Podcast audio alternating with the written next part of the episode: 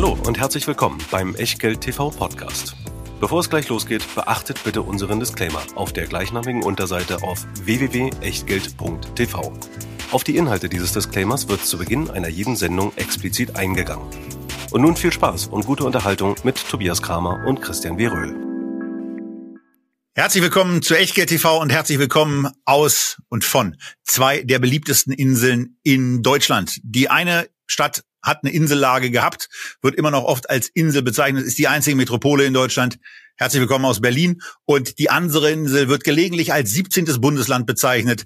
Christians, naja, Wahlheimat will ich eigentlich nicht so richtig sagen, weil Berlin ist ja seine Wahlheimat, aber seine zweite Wahlheimat ist Mallorca auf jeden Fall. Hallo Christian.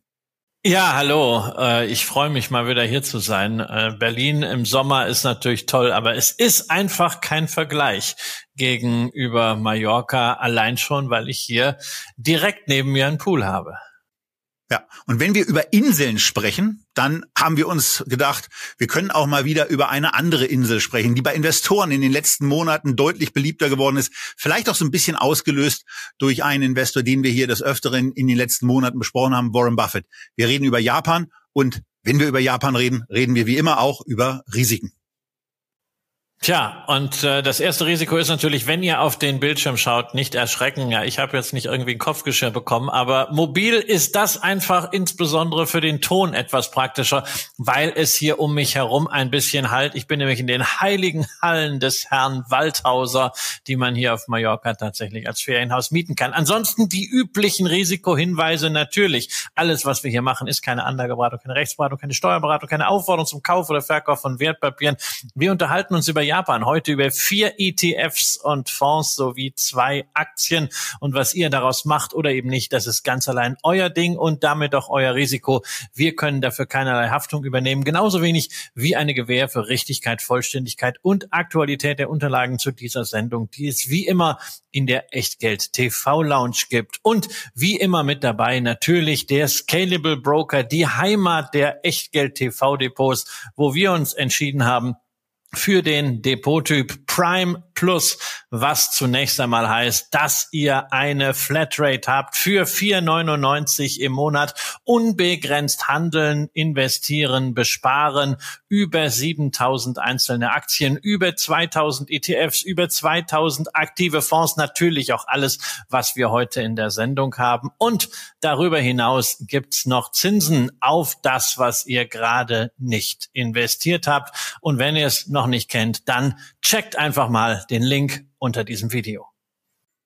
Und checkt vor allen Dingen dann auch, was für euch aus dieser Sendung heute bei den Sparplänen interessant ist und guckt vielleicht auch mal, so wie wir heute auch, auf das Angebot bei aktiven Fonds. Ähm, es gibt zahlreiche aktiv gemanagte Fonds, die auch als Sparpläne verfügbar sind. Das alles dann, und zwar nicht im Rahmen von irgendeiner begrenzten und befristeten Aktion, sondern all das seit dem 27.08.2021 Sparpläne at its best und ähm, da solltet ihr dann unbedingt einfach mal anfangen mit einem Fonds, mit einem ETF-Konzept, das euch überzeugt. Und vielleicht ist ja heute was dabei. Wir fangen an, Christian, und wir gucken zunächst mal nach Japan, ein sehr, sehr weit entferntes Land, ein Land, wo viele ähm, ja erstmal nicht so die, die erste, die erste Assoziation mit haben. Ähm, wir kommen im weiteren Verlauf ja noch dazu, dass es im Moment möglicherweise ein ganz guter Zeitpunkt ist, mal nach Japan zu reisen aufgrund der Währungskonstellation. Aber so ganz allgemein, wenn du an Japan denkst, äh, warum ist das aus Sicht von ja, auch Investmentprofis eine Stelle, wo man ein Stück seines Portfolios hin allokieren sollte, könnte, müsste? Wie stehst du dazu? Naja, also warum, warum Japan? Ne? Also das, äh, ich glaube, seit den 90er Jahren höre ich das so alle drei Jahre wieder, dass jetzt aber endgültig die Zeit gekommen ist, um in Japan zu investieren. Und dann kommen im Nachgang irgendwelche Fonds, die dann vermarktet werden. Also das ist natürlich eine Hoffnung, die ist sehr, sehr häufig enttäuscht worden. Hoffnung auf eine Wiederaufnahme des Aufwärtstrends, nachdem wir ja im Leitindex Nikkei 225 nach wie vor unter den historischen Hochs von Ende 1989 sind, zumindest wenn man nur auf den Kursindex schaut. Aber ich würde es auch gar nicht so aus Timing-Gesichtspunkten analysieren, weil das sowieso nicht mein Ding ist. Ich sage nicht umsonst, Timing is a bitch.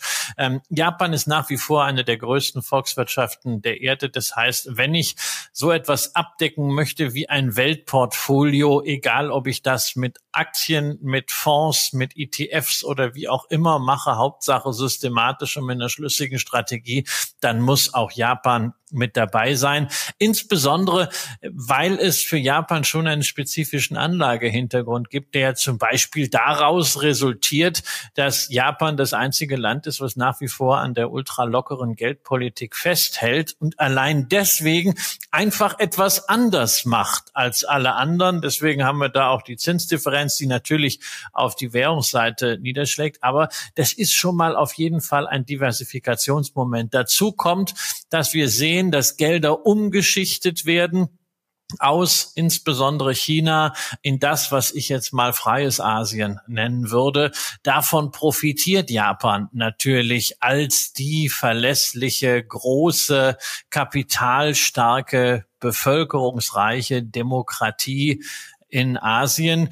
Und wir sollten ja auch nicht vergessen, wir haben nach wie vor günstige Aktienbewertungen in Japan gepaart mit sehr, sehr soliden Bilanzen, während das Land ja rekordmäßig verschuldet ist auf Basis der Staatsschulden. Allerdings im Wesentlichen bei den eigenen Bürgern. Auch das wieder eine Sonderkonstellation ist die finanzielle Situation der Unternehmen hervorragend. Wir haben sehr häufig Net Cash positive Unternehmen, was natürlich dann auch wieder die Frage nach der Kapitalallokation aufwirft. Die hat ja sogar die Tokyo Stock Exchange in einer für eine Börse sehr ungewöhnlichen Diktion vor einigen Wochen formuliert, nämlich, dass man den Eindruck hätte, viele Unternehmen säßen auf dem Geld und müssten sich deutlich effizienter aufstellen, was Kapitalallokation angeht, sowohl große als auch viele kleine Unternehmen. Ansonsten ist bei Japan auch noch hervorzuheben, dass es sich um eine stark alternde Gesellschaft handelt, die zwar viel von Traditionen geprägt ist, aber trotzdem natürlich Herausforderungen hat.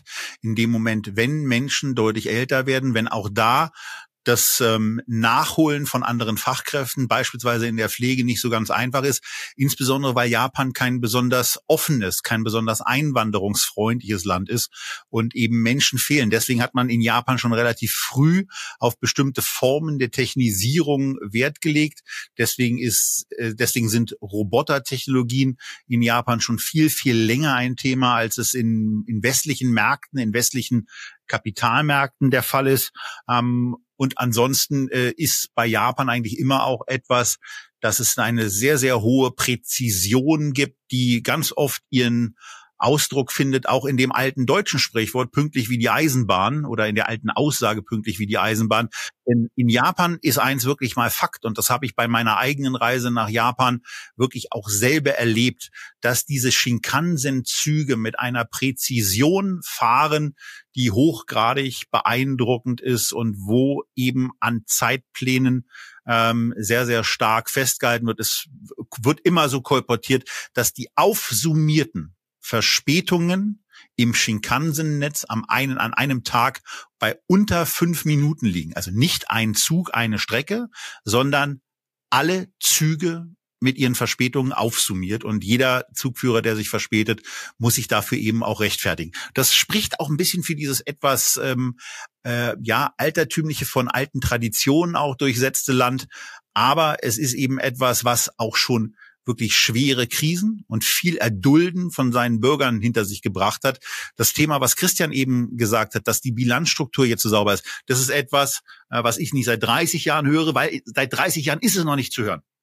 Denn nach der, nach dem, nach dem Boom in den 80ern und dem Kursverfall in den 90ern war es so, Anfang, Mitte der Nullerjahre soweit, dass in der Tat angefangen wurde zu kolportieren. Jetzt haben die japanischen Unternehmen aber auch wirklich aufgeräumt und jetzt sind die Bilanzen sauber und jetzt müsste es eigentlich langsam.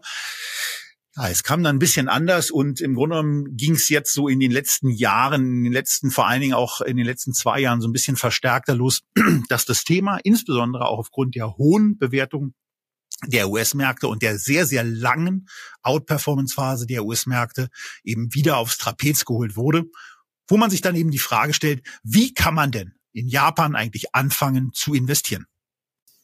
Tja, und man guckt ja normalerweise immer dann, äh, wenn man Börsenberichte liest, auf die Leitindizes und der Leitindex in Japan ist ja der Nikkei 225, 225 Werte. Allerdings mit einem, wir haben ja auch hier in der Sendung schon öfters drüber gesprochen, reichlich anachronistischen Indexmodus, denn tatsächlich ähnlich wie beim Dow Jones Index wird nach den absoluten Preisen gewichtet.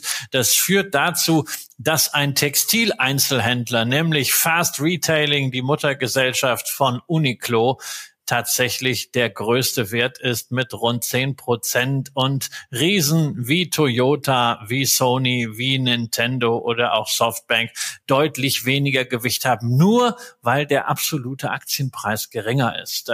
Witzigerweise äh, diese besondere Gewichtung hat in den letzten Jahren dafür gesorgt, dass der Nikkei tatsächlich noch besser abgeschnitten hat als modern konstruierte, sprich nach Kapitalisierung gewichtete Indizes. Ja, der über die letzten fünf Jahre hat der Nikkei äh, 48 Prozent plus gemacht. Der Topix, der wirklich kapitalisierungsgewichtete Index der äh, Tokyo Stock Exchange, nur 32 Prozent plus. Und da steckt natürlich einerseits sowas wie Fast Retailing drin, weil sie besser gelaufen sind als der Durchschnitt der japanischen Aktie, also nur gewisse äh, Special Stories. Aber die Preisgewichtung führt auch dazu, dass es mehr Tech im Nikkei 225 gibt als im Topix oder im MSCI Japan und gleichzeitig, das ist schon sehr auffällig, weniger Finanzwerte.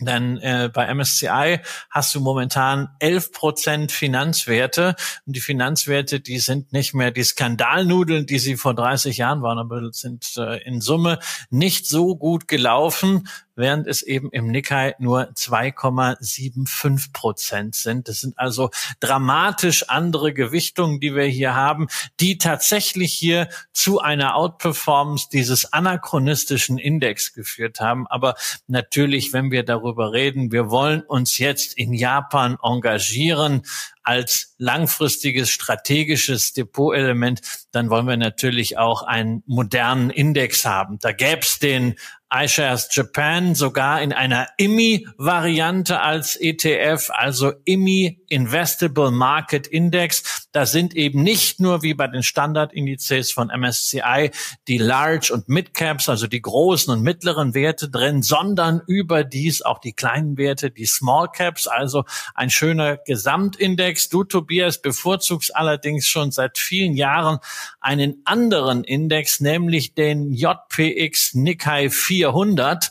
Dass 400 Werte drin sind, das kriegt man noch aus dem Namen raus, aber der hat ja ansonsten noch ein paar Besonderheiten. Führ uns doch mal kurz durch.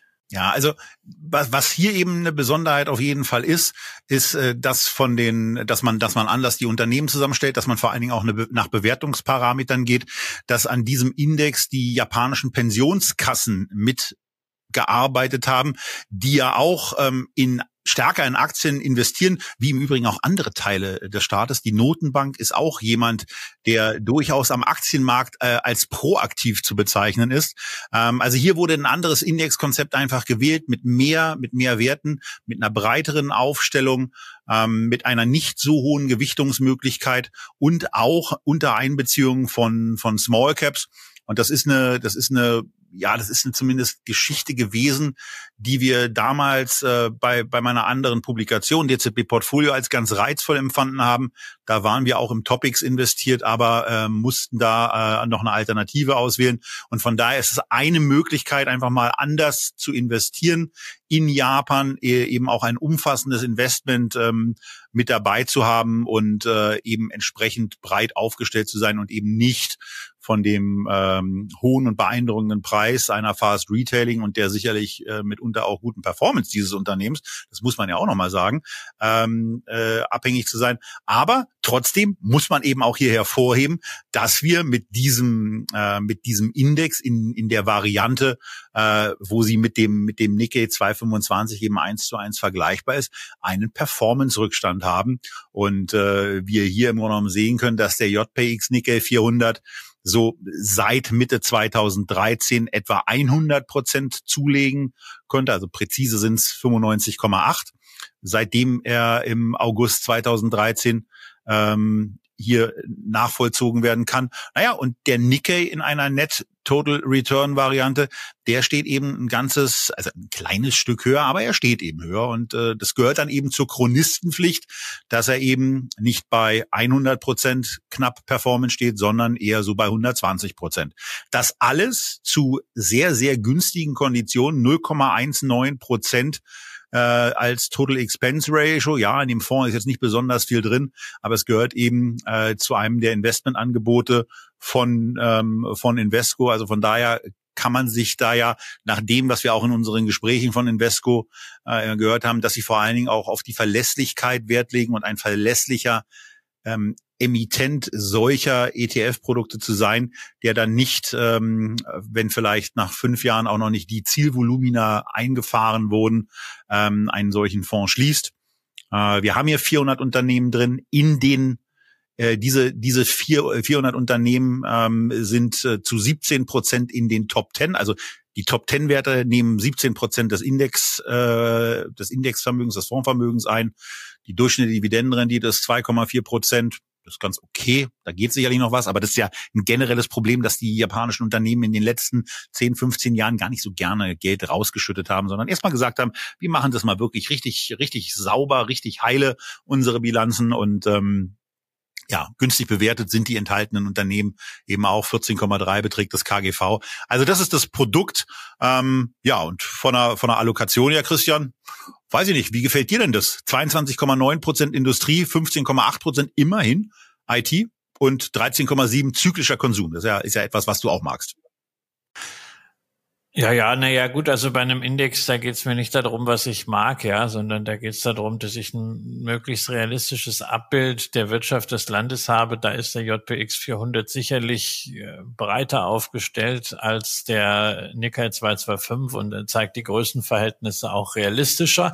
Es ist interessant, dass wir es hier mit einem Index zu tun haben, der doch eine relativ geringe Kappung hat beim äh, Einzelwertgewicht, ja, bei 1,5 äh, jeweils jährlich äh, wird wieder äh, runtergesetzt. Und wir haben im Grunde so eine Mischung aus einem kapitalisierungsgewichteten Index und dem Faktor Investing, was wir ja zuletzt äh, anhand der MSCI World und Europe Indizes mal durchdekliniert hatten. Da haben wir hier schon einen gewissen Qualitätsanspruch mit drin, eben weil Faktoren wie die Eigenkapitalrendite und der operative Gewinn eine Rolle spielen. Also Unternehmen, die kontinuierlich Verluste schreiben, die schaffen es eben nicht in diesen Index, auch wenn sie sehr groß sind. Ist also eben nicht nur Repräsentativität, sondern auch ein bisschen Qualität dabei. Finde es ein interessantes Konzept, wenngleich es dadurch natürlich nicht ganz die Breite hat, die ein MSCI Japan IMI hat, wo es unter anderem äh, ETFs von iShares gibt. Aber es ist ein sehr, sehr gutes Basisinvestment für Japan, auch mit 400 Werten. Wir haben keine Klumpenrisiken. Die Wirtschaftsstruktur ist gut nachvollzogen. Allerdings Allerdings müssen wir natürlich über ein Thema äh, hierbei reden was in den Zahlen, die du jetzt eben genannt hast, noch gar nicht so durchschimmerst, wenn wir solche Wertentwicklung nennen und auch dann in den Echtgeld TV Fondsporträts zeigen, dann sind das in aller Regel Wertentwicklungen umgerechnet in Euro. Und da sind wir bei einem wesentlichen Thema von Japan Investments, nämlich bei der Währung. Währung ist immer ein Thema bei Investments in anderen Währungsräumen. Wir haben Wechselkurse Wechselkursrisiken, wir haben Wechselkurschancen. Aber in Japan ist es eben schon sehr speziell dadurch, dass Japan das einzige große Land ist, was sich dem globalen Trend der Zinsanhebungen widersetzt, was das Geld niedrig hält. Nur, dass wir mal die Zahlen haben äh, im japanischen Yen. Die Einjahresrendite von Staatsanleihen ist nach wie vor negativ, 0,15 Prozent. Im Euro sind wir auf ein Jahr bei deutschen Staatsanleihen bei 3,5 Prozent Zins. Das heißt also, 3,65 Prozent Loch in der Zinsentwicklung. Und man geht natürlich in der Regel in die Währungen, wo es Zinsen gibt. Das heißt natürlich dagegen,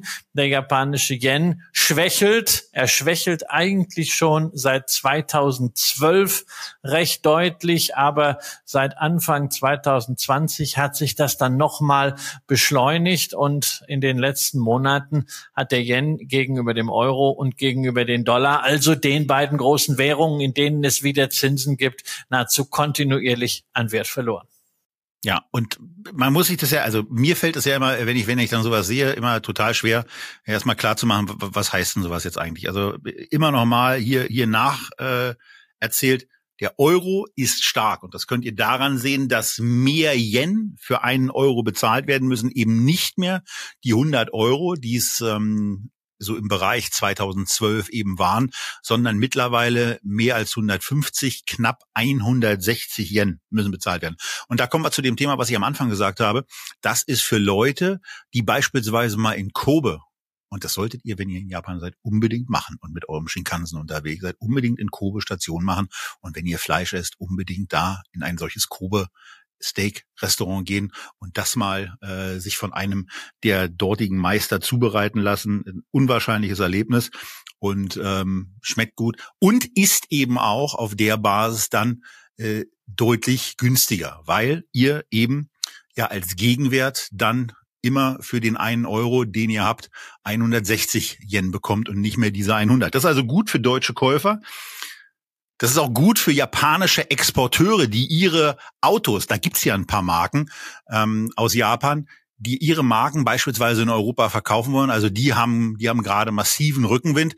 Und dann ist natürlich die Gegenposition immer so äh, das Ding, wo es dann nicht so schön ist. Ne? Also für deutsche Exporteure, die ihre Güter in Japan verkaufen wollen, wenn sie das in japanischen Yen machen, dann äh, wird's ja, also wie auch immer sie das machen, aber die Japaner müssen ja auch in denken ja auch in ihrer Währung und das wird dann eben äh, sowas wird dann eben teurer. Und das sind so die Wechselwirkungen, die man dann mitunter hat. Und äh, wenn man im Moment eben etwas kauft, dann kauft man zu einem attraktiven Kurs. Aber wenn man beispielsweise vor zwei oder vor drei Jahren gekauft hat und keine Währungsabsicherung hatte, dann ist es etwas, was sich nicht so schön macht. Denn dann läuft, läuft diese starke Euro-Währung bei einem Investment gegen ein.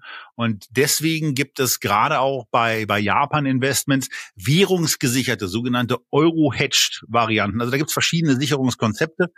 Ähm, und was wir hier dann eben auch einblenden und für die Podcast-Zuhörenden natürlich auch erklären, ist, dass man hier schon erkennen kann, dass gerade so im Bereich ab 2022 die blaue Linie, die die, äh, die, die gehatchte, die die abgesicherte Variante dann darstellt, sich die Werte ähm, dann, dann deutlich nach oben entwickeln. Und ähm, jetzt muss man als Vergleich sagen, weil da bin ich vorhin drüber gestolpert, deswegen sage ich es lieber, ähm, guckt bitte bei dem Chart vor allen Dingen auch darauf, dass dieser hier erst ab äh, März 2015 beginnt. Also lasst euch von den alten Werten, die ihr noch in Erinnerung habt, jetzt nicht so, nicht so sehr viel leiten. Was hier gegenübergestellt ist, ist der JPX 400 in der Hedged-Variante gegen genau die ungehatchte Variante, die wir vorher gesehen haben, aber eben erst, ähm, weil erst ab da verfügbar seit März 2015. Und da seht ihr eben, dass der dass die nicht währungsgesicherte Variante um 50 Prozent an Wert zulegen konnte, die währungsgesicherte Variante aber um knappe 70 Prozent.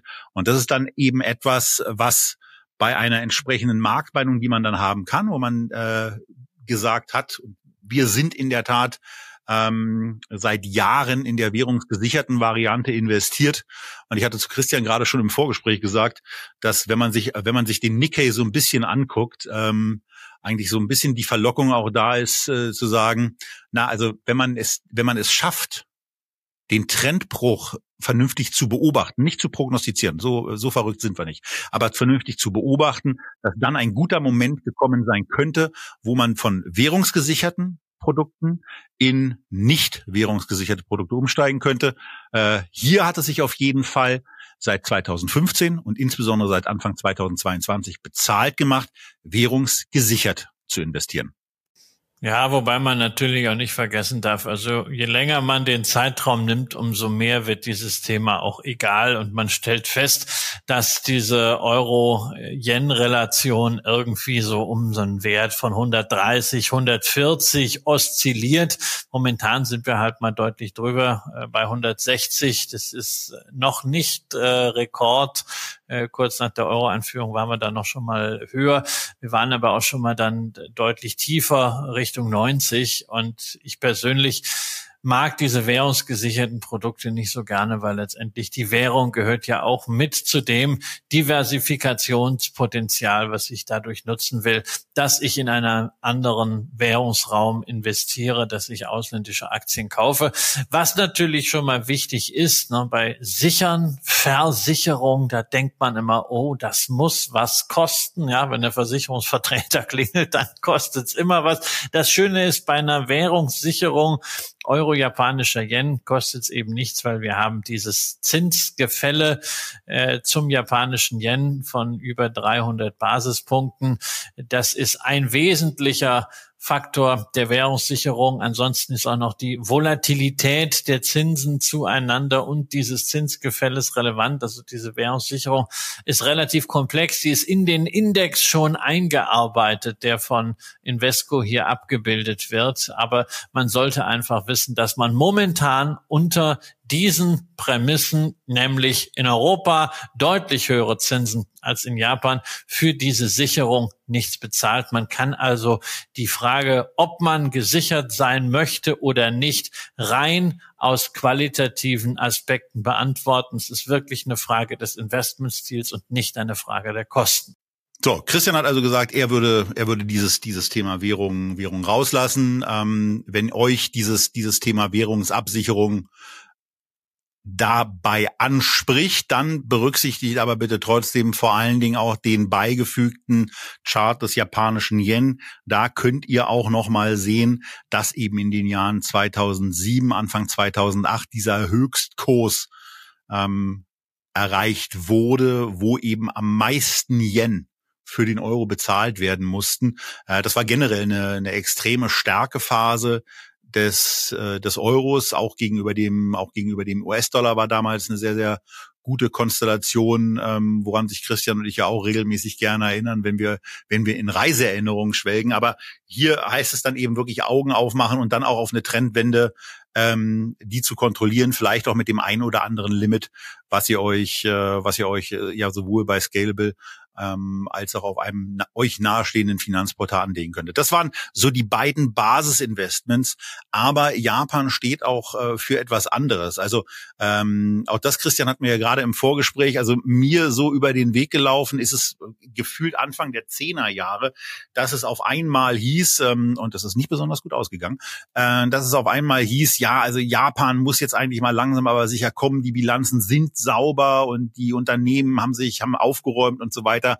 Da war die große Krise schon 20 Jahre vorbei und es hieß dann auf einmal, also insbesondere gilt das für diese japanischen Small Cap Unternehmen und habe ja sowieso eine hohe Affinität zu diesen Small Caps und ähm, fand das vor dem Hintergrund ganz spannend und das ist in der Tat auch ein ETF, der A, mich schon eine ganze Weile in meinem Depot begleitet, der auch hier im Echtgelddepot äh, schon eine ganze Weile drin ist, aber wo ihr ein wenig erahnen könnt, ähm, dass das in den in den letzten Jahren jetzt eigentlich nicht so äh, total spaßig war. Also richtig ist seit Juni 2008, wo wir, wo wir den Startpunkt für die Wertentwicklung haben, sieht das alles gut aus, sieht auch gegenüber, sieht auch gegenüber mal dem, dem MSCI Japan gut aus, der seit Juni 2008 ähm, eben um etwa 120, 130 Prozent zulegen konnte, während der MSCI Japan Small Cap ETF um 177 Prozent zulegen konnte.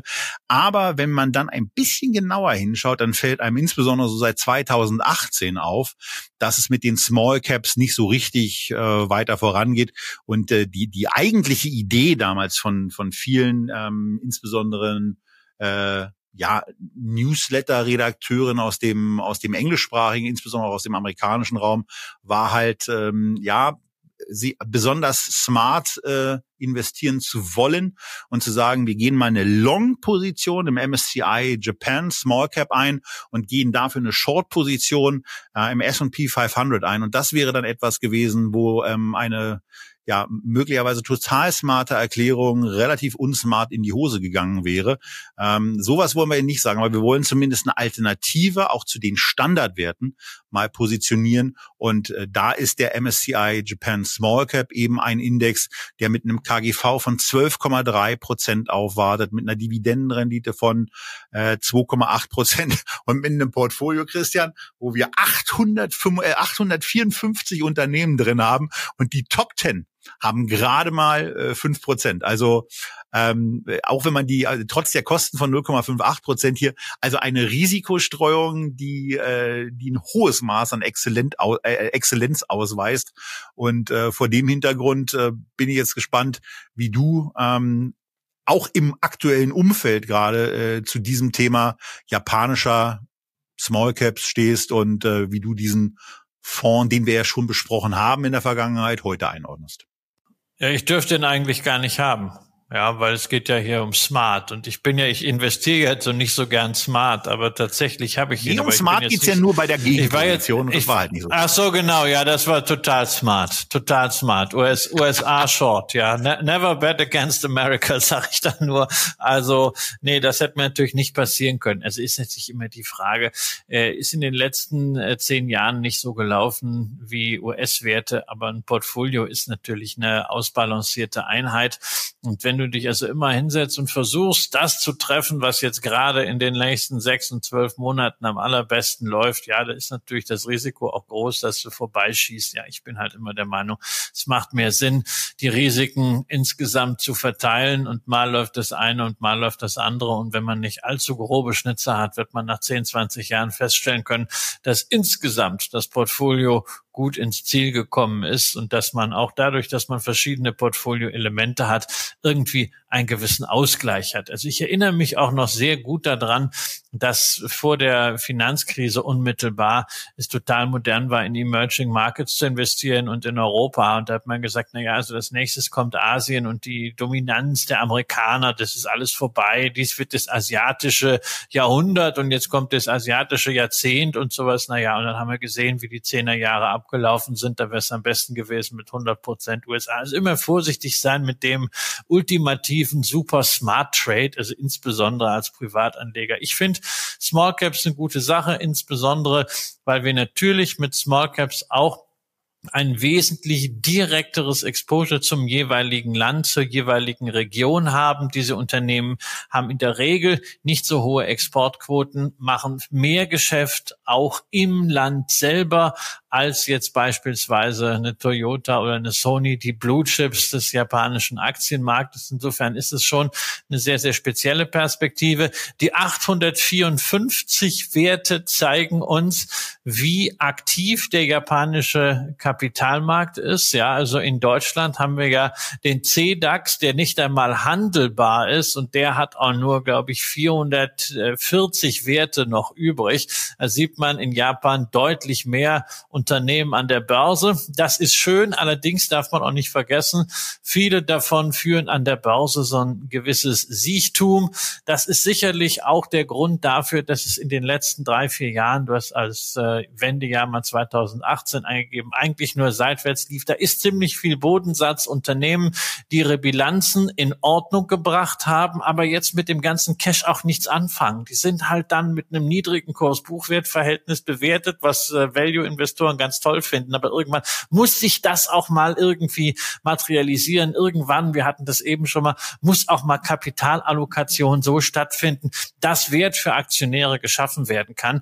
Das hat man sicherlich bei vielen Unternehmen in den letzten Jahren kritischer gesehen als bei den großen Werten. Wirklich haben die großen Werte, auch das ist Zyklik, mal aufgeholt. Also ich sehe nichts daran jetzt, was man ändern müsste, wenn man eine Position in diesem MSCI Japan Small Cap hat, einfach äh, das durchzuhalten. Es macht Sinn, natürlich spiegelbildlich auch Large Caps, Mid Caps dagegen zu stellen. Vielleicht hat man ja sowieso ein IMI-Produkt, da ist dann alles drin, dann braucht man das nicht mehr. Aber wir müssten jetzt im Echtgeld-TV-Depot auf keinen Fall meiner Ansicht nach unsere ursprünglichen Investment Case überdenken, sondern die Frage wird eher sein, ob wir nicht die Gunst der Stunde nutzen, dass die Small Caps ja nach wie vor mit 12 zu 14er KGV günstiger bewertet sind als der breite Markt in Japan, einfach noch mal ein bisschen nachzulegen.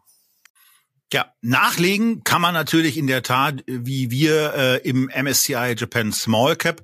Man könnte aber auch auf die Idee kommen, einen etwas aktiveren Ansatz zu wählen, der auf der einen Seite zwar mehr als dreimal so teuer ist, aber Christian, der mit 351 Prozent Performance seit Mai 2008, also ein Monat länger am Markt, aber äh, so der Jahresanfang 2008 war, war jetzt performancemäßig auch nicht so traumhaft. Also es ist kein Vorteil, äh, sondern eher ein kleiner Nachteil.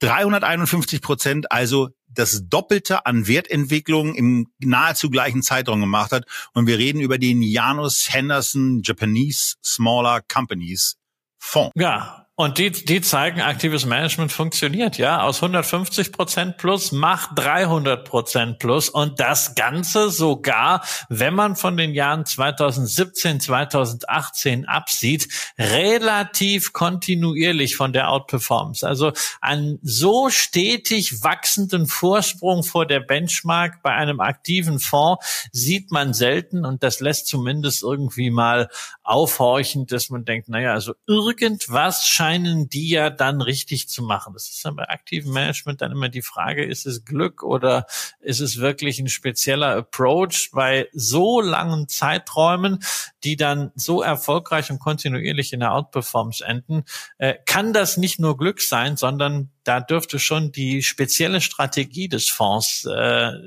ein wesentlicher der äh, Auslöser sein, denn wir haben es hier zu tun mit einem doch sehr konzentrierten Portfolio. Wir haben eben gesagt, 854 einzelne Werte im Japan Small Cap von MSCI. Äh, Janus Henderson bedient sich aus dem konkurrierenden Indexreservoir von Russell, aber auch da ist es ungefähr dieselbe Grundgesamtheit. Aber im Fonds sind aktuell nur 58 Werte. Wir haben also wirklich ein fokussiertes Portfolio in den Top 10 steckt ein Drittel drin, auch das viel.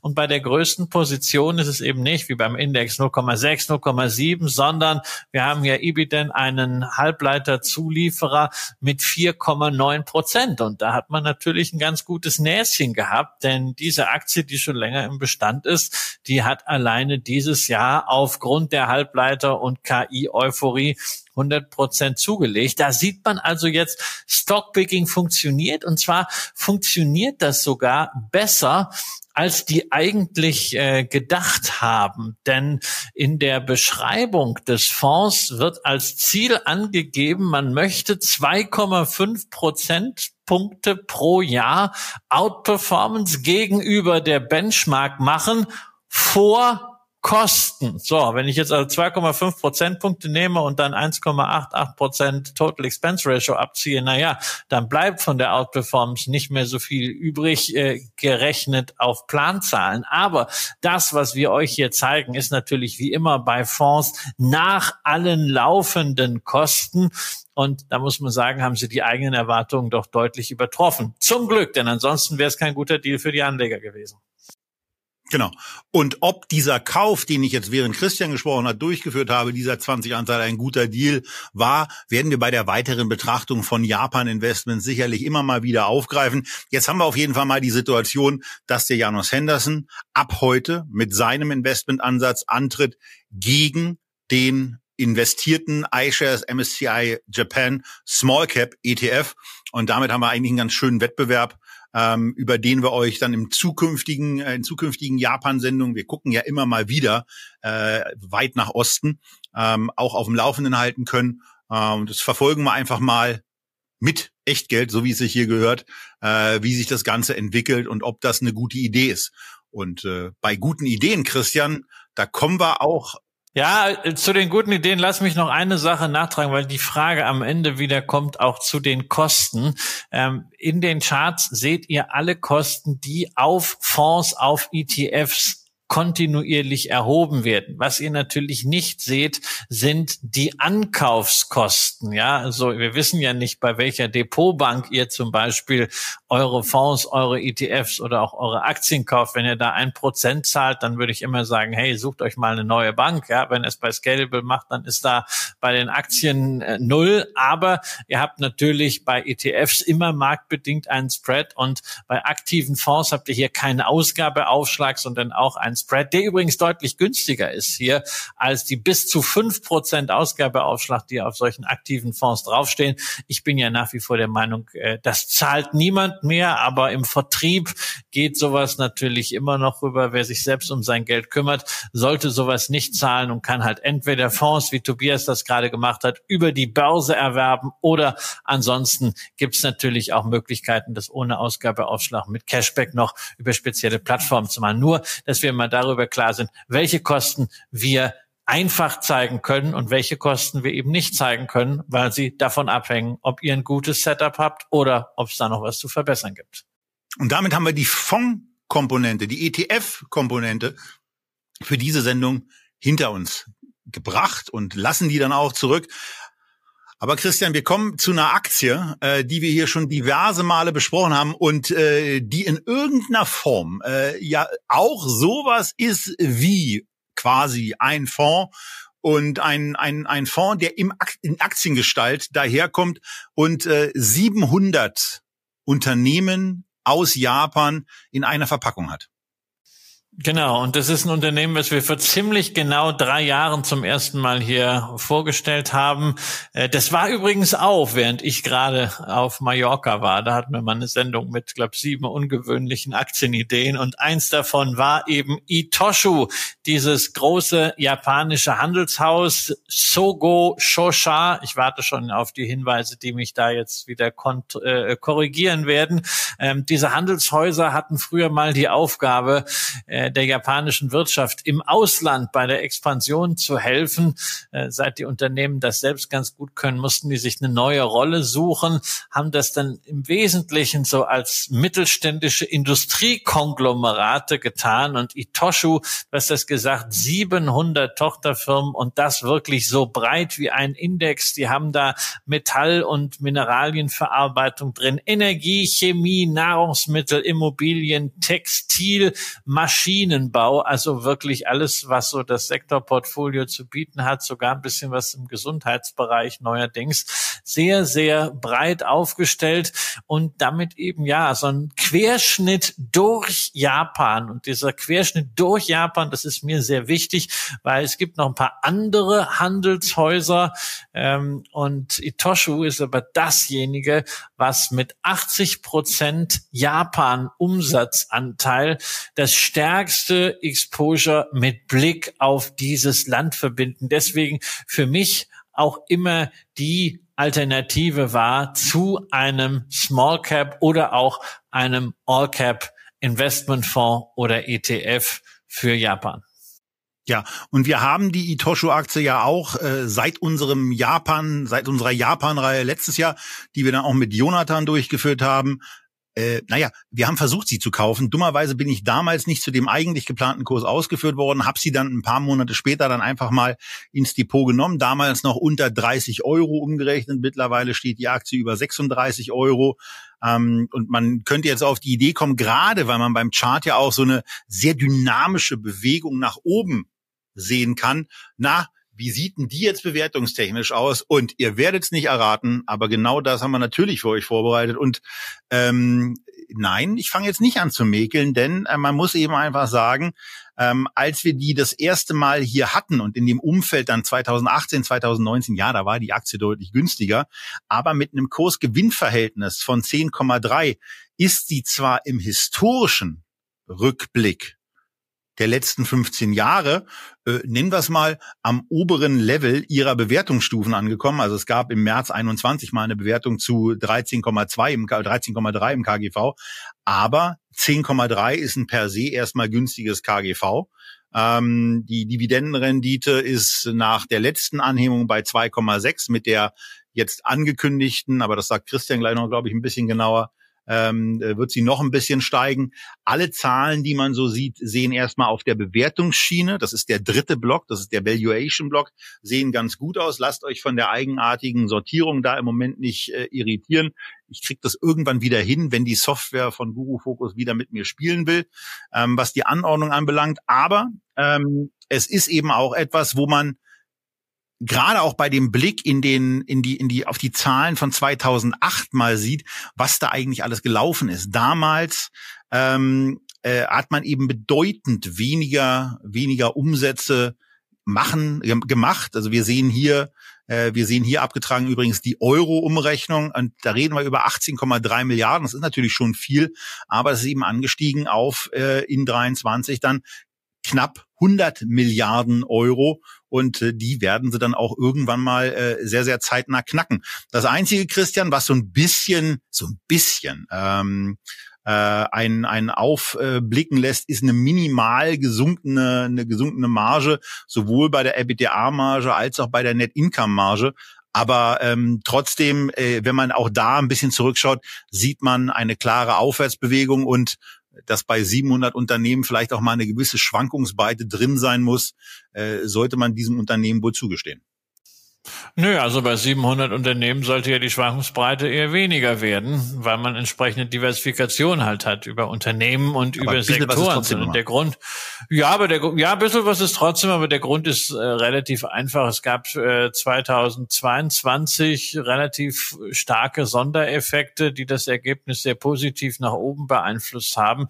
Das waren also der eigentliche äh, Core Profit äh, waren äh, 690 Milliarden Yen. Dazu kam haben äh, 130 auf äh, Basis von Sonderfaktoren.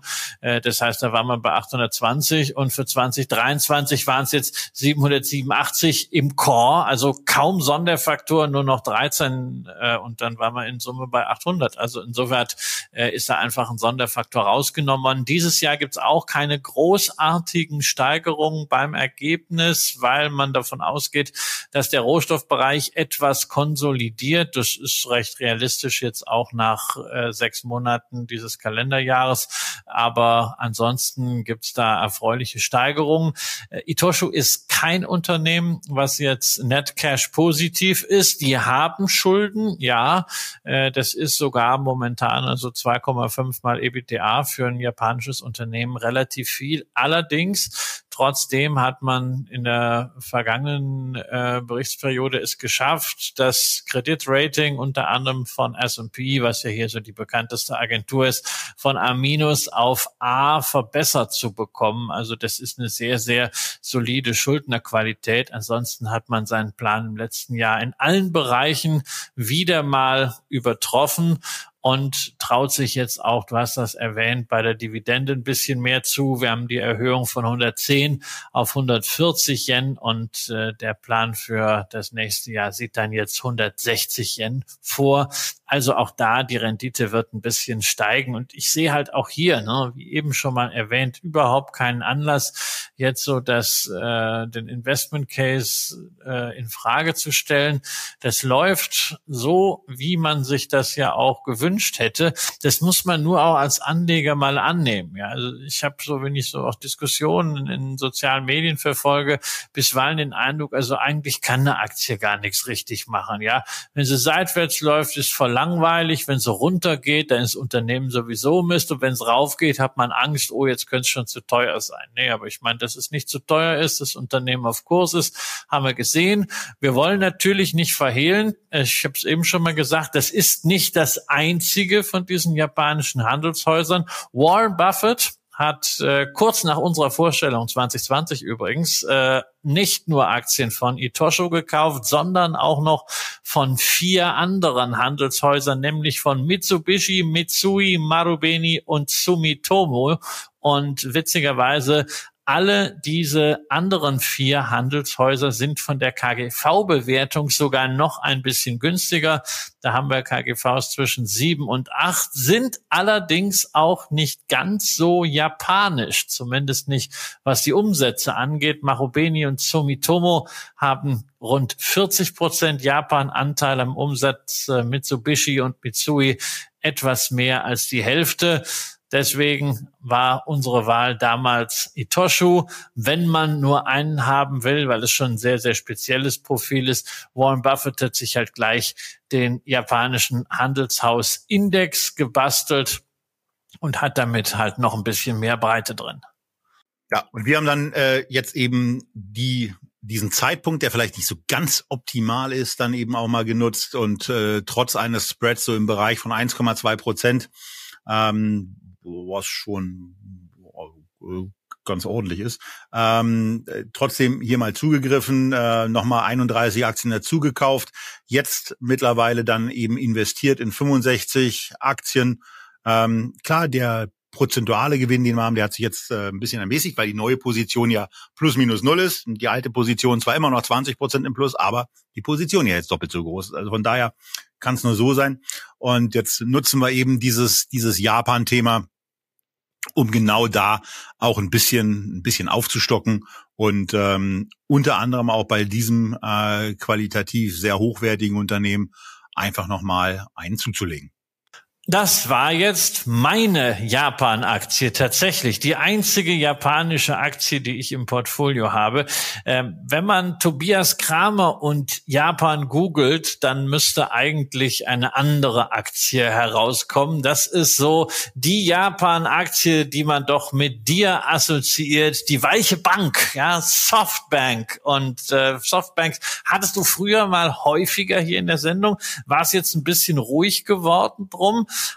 Aber es gab gerade eine Pressekonferenz von Herrn Son, dem äh, CEO und Spiritus Rektor von Softbank, und er hat gesagt, jetzt ist die Zeit gekommen, in den Angriffsmodus zu wechseln. Er will wieder Geld raushauen für künstliche Intelligenz. Und alle Start-ups der Welt zittern plötzlich vor den Milliarden des Herrn Son, dass er ihnen sie vorne und hinten reinsteckt und äh, es dann ungefähr so läuft wie bei Auto One und vielen, vielen anderen Start-ups, die einfach vom Geld von Softbank schlichtweg erdrückt wurden. Ich weiß, es ist wieder furchtbar negativ, aber für positive Einschätzungen zu Softbank fragen Sie Tobias Kramer.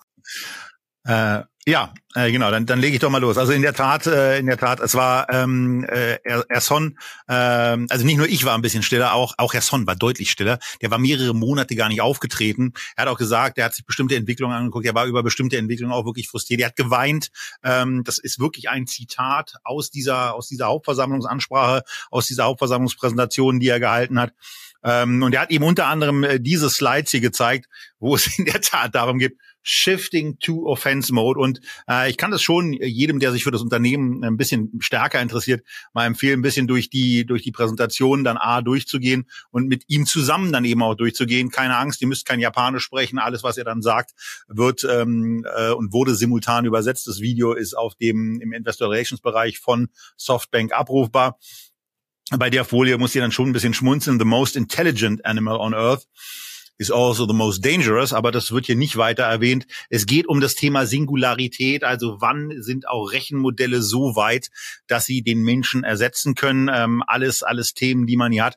Und er ist auf verschiedene Sachen im AI-Bereich eingegangen. Unter anderem, dass man bei Softbank in der gesamten Gruppe eben ähm, einen, einen Wettbewerb äh, abhält, wo es 52.000 52.000 Vorschläge innerhalb von zehn Tagen gab, was man mit AI so alles machen konnte und wo es dann eben auch eine, eine Preisauslobung gab, ähm, die, die viele motiviert hat und wo man das ganze Unternehmen, die ganze Gruppe im Grunde genommen in Wallung versetzt hat.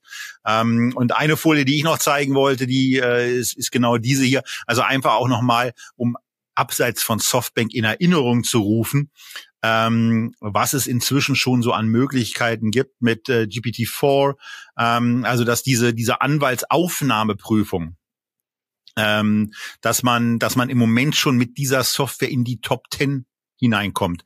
Und dann, äh, dass man verschiedene andere Tests äh, eben jeweils in den in den Top 20 beendet, dass man bei einem Medical Licensing Exam 87 Prozent richtige Antworten von dieser Software und von diesen Softwaremodellen erhält und der der Bestehscore, der also der der Wert, ab dem man eine solche Prüfung besteht, eben bei 60 Prozent liegt. Und das alles ist das jetzt und ähm, so wie es dann eben irgendwann sein soll mit KI, äh, da ist eben dann prognostiziert, dass man in den Top One Prozent landet. Also das sind so alles alles die Sachen, auf die er eingegangen ist. Aber ähm, was, was mich ja bei Softbank in der Regel ein bisschen stärker interessiert ähm, als, als diese Sachen, ist vor allen Dingen auch der Blick auf ähm, die, die Übersichtsseite, ähm, die hier ein bisschen äh, verkürzt äh, dargestellt wird, damit es in irgendeiner Form raufpasst. Ihr könnt über die Unterlagen euch das Ganze selber angucken und ähm, euch das mal zu Gemüte führen. Es geht immer darum bei Softbank und da wechseln wir auch noch mal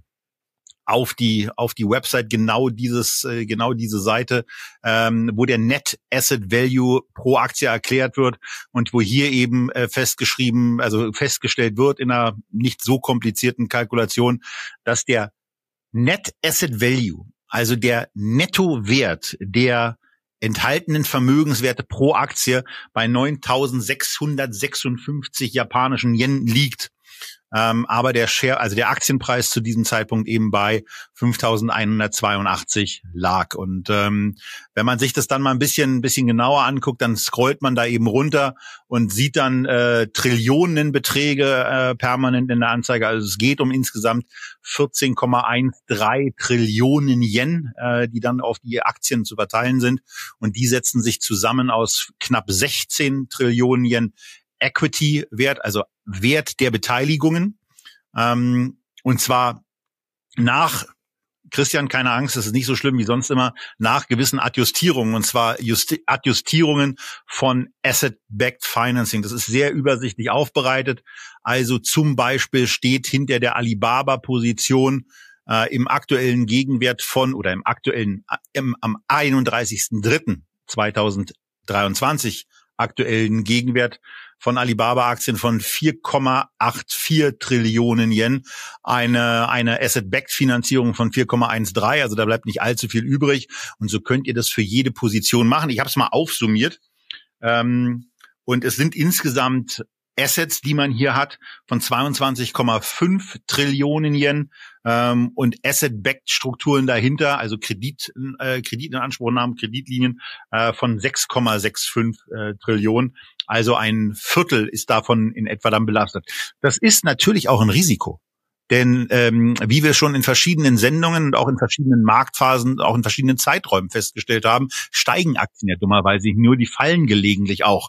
Und ähm, wenn Aktienkurse fallen, aber äh, Schulden, die man irgendwo hat, bedauerlicherweise nicht, kann diese Differenz eben auch kleiner werden äh, und ähm, Kursrückgänge nach unten hebeln, genauso wie sie sie nach oben eben hebelt. Ähm, um das noch abzuschließen, es wird dann eben eine, eine Nettoschulden, äh, werden dann Nettoschulden ausgewiesen von 1,75 Trillionen Yen. Die sind oben dann nochmal zusammengefasst und dann kommt man eben auf diesen Wert. Und das ist so die aktuelle Darstellung kombiniert mit erstens einem ähm, offensichtlich, wie ich offensichtlich wieder positiveren Vorstandsvorsitzenden, ähm, äh, der der wieder Mut gefasst hat äh, und äh, Christian einem Börsengang eines Unternehmens, was Softbank irgendwann mal in in einer in einer früheren Hype-Phase für 40 Milliarden äh, Dollar glaube ich übernommen hat. Also zumindest ist so ein, so ein Wertansatz Nein, in dem Sie wollten es, äh, Sie wollten es, Sie wollten es für 40 Milliarden Dollar verkaufen. Und zwar an niemand anderen als an Nvidia. Und äh, da muss man natürlich sagen, das wäre ein Wahnsinnsdeal gewesen, weil der Kaufpreis wäre zum Teil in Cash gekommen und zum anderen Teil eben in Nvidia-Aktien. Das war 2020. Und wenn man sich anschaut, was die Nvidia-Aktie seitdem gemacht hat, also puh, da ist Softbank ein sehr, sehr ordentliches Sümmchen da durchgegangen. Jetzt haben sie es halt wieder selber auf dem Buch und jetzt wollen sie halt dann ARM in diesem Jahr noch an die Börse bringen. Die Halbleiterkonjunktur ist ganz gut und äh, die Frage ist halt, was hier in diesem äh, Net Asset Value einfach schon an Potenzial von ARM berücksichtigt ist und wo vielleicht dann noch eine stille Reserve aus diesem Börsengang sein könnte. Ansonsten bleibt natürlich immer das Thema, du hast es mit diesem Discount so schön verargumentiert, ne? 50 Prozent Discount. Also wenn ich an 50 Prozent Discount denke, dann fällt mir so, fällt mir sofort meine schlechteste Position ein, nämlich die Porsche Holding. Die hat auch 50 Prozent Discount auf ihre äh, ganzen Beteiligungen VW und äh, Porsche AG.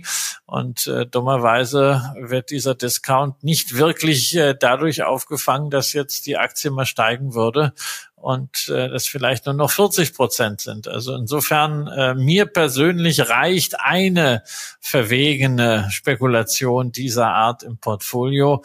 Äh, warum sollte ich deiner Meinung nach überhaupt über eine Softbank noch nachdenken? Wo ist deine Fantasie? Wo ist dein Case, dass du sagst, dieser Discount schnurrt mal zusammen auf oh, vielleicht 35 Prozent?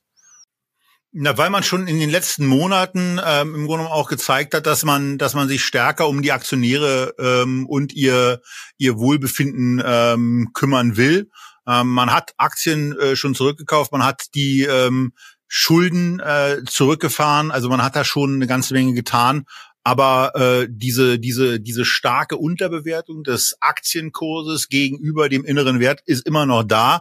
Und ähm, also ich halte es ja bei Porsche eben für genau das Gleiche. Also wenn ich im Moment mich innerhalb der VW-Überlegungen weiter irgendwie positionieren wollen würde. Und wir kommen ja, Christian, im Sommer noch äh, zu unserer Sendung, wo wir noch mal oder wo wir wieder, äh, wo wir zum zweiten Mal dann den DAX 40 einmal komplett durchgehen für und mit euch. Ähm, und wo wir dann mal gucken wollen, ähm, ob wir, äh, ob wir wieder bei der bei der VW-Aktie, bei der Porsche, bei der Porsche Holding, wo auch immer wieder hängen bleiben und ob eine dieser Aktien dann ins Depot kommt. Aber wenn VW in irgendeiner Form damit in Frage kommt, dann wird es bei mir auf jeden Fall, äh, auch wenn das an der Börse eben jetzt nicht so ankommt, also da halte ich mich ja und dich auch äh, für jung genug, dass wir noch in das, äh, wir noch in den Genuss kommen können, zu erleben, dass sich diese Unterbewertung zumindest zu einem großen Teil abbaut. Ich erinnere da mal ganz kurz an BMW und die BMW-Vorzüge, was wir hier vor ein paar Jahren verschiedentlich hatten. Guckt euch das Ganze heute an, guckt euch an, wie stark diese, diese Kursdifferenz inzwischen geschrumpft ist ähm, auf wenige Euro ähm, und zwar wenige Euro bei dreistelligen Aktienkursen, also knapp dreistellig, aber immerhin. Ähm, und von daher ist es bei mir einfach so, ähm, Softbank haben wir schon lange nicht mehr gekauft. Wir kaufen sowieso gerade ein und aller guten Dinge sagt man ja nicht umsonst sind drei und von daher ähm, muss ich jetzt nochmal gucken, 60 Aktien waren es glaube ich, äh, die wir haben und dann nehmen wir das jetzt einfach nochmal äh, 30 dazu. Dann haben wir hier, dann haben wir hier, äh, gehen wir auf 90 hoch. Ähm, das Geld ist ja auch gerade da, dann sind es eben jetzt ein ähm, bisschen mehr als der normalerweise bei uns dann übliche Betrag, den wir in den Sendungen ja ausgeben. Aber äh, dann, dann passt es so und dann ähm, haben wir zumindest mal drei neue Transaktionen und haben zumindest was das Japan-Thema ähm, anbelangt, äh, ja auch zumindest eine gewisse Konfidenz äh, zum Ausdruck gebracht und äh, ja hoffen natürlich auch darauf, dass es mit der Softbank stimmt. Ob dich das jetzt überzeugt, weiß ich nicht. Ich glaube eigentlich eher nicht, aber ähm, du bist ja zumindest mit einer Itoshu happy äh, und ist ja auch schon was. Ja, ja, ich bin mit der Tosho happy. Ich bin ja auch mit dem Japan Small Cap happy. Also das ist alles fein.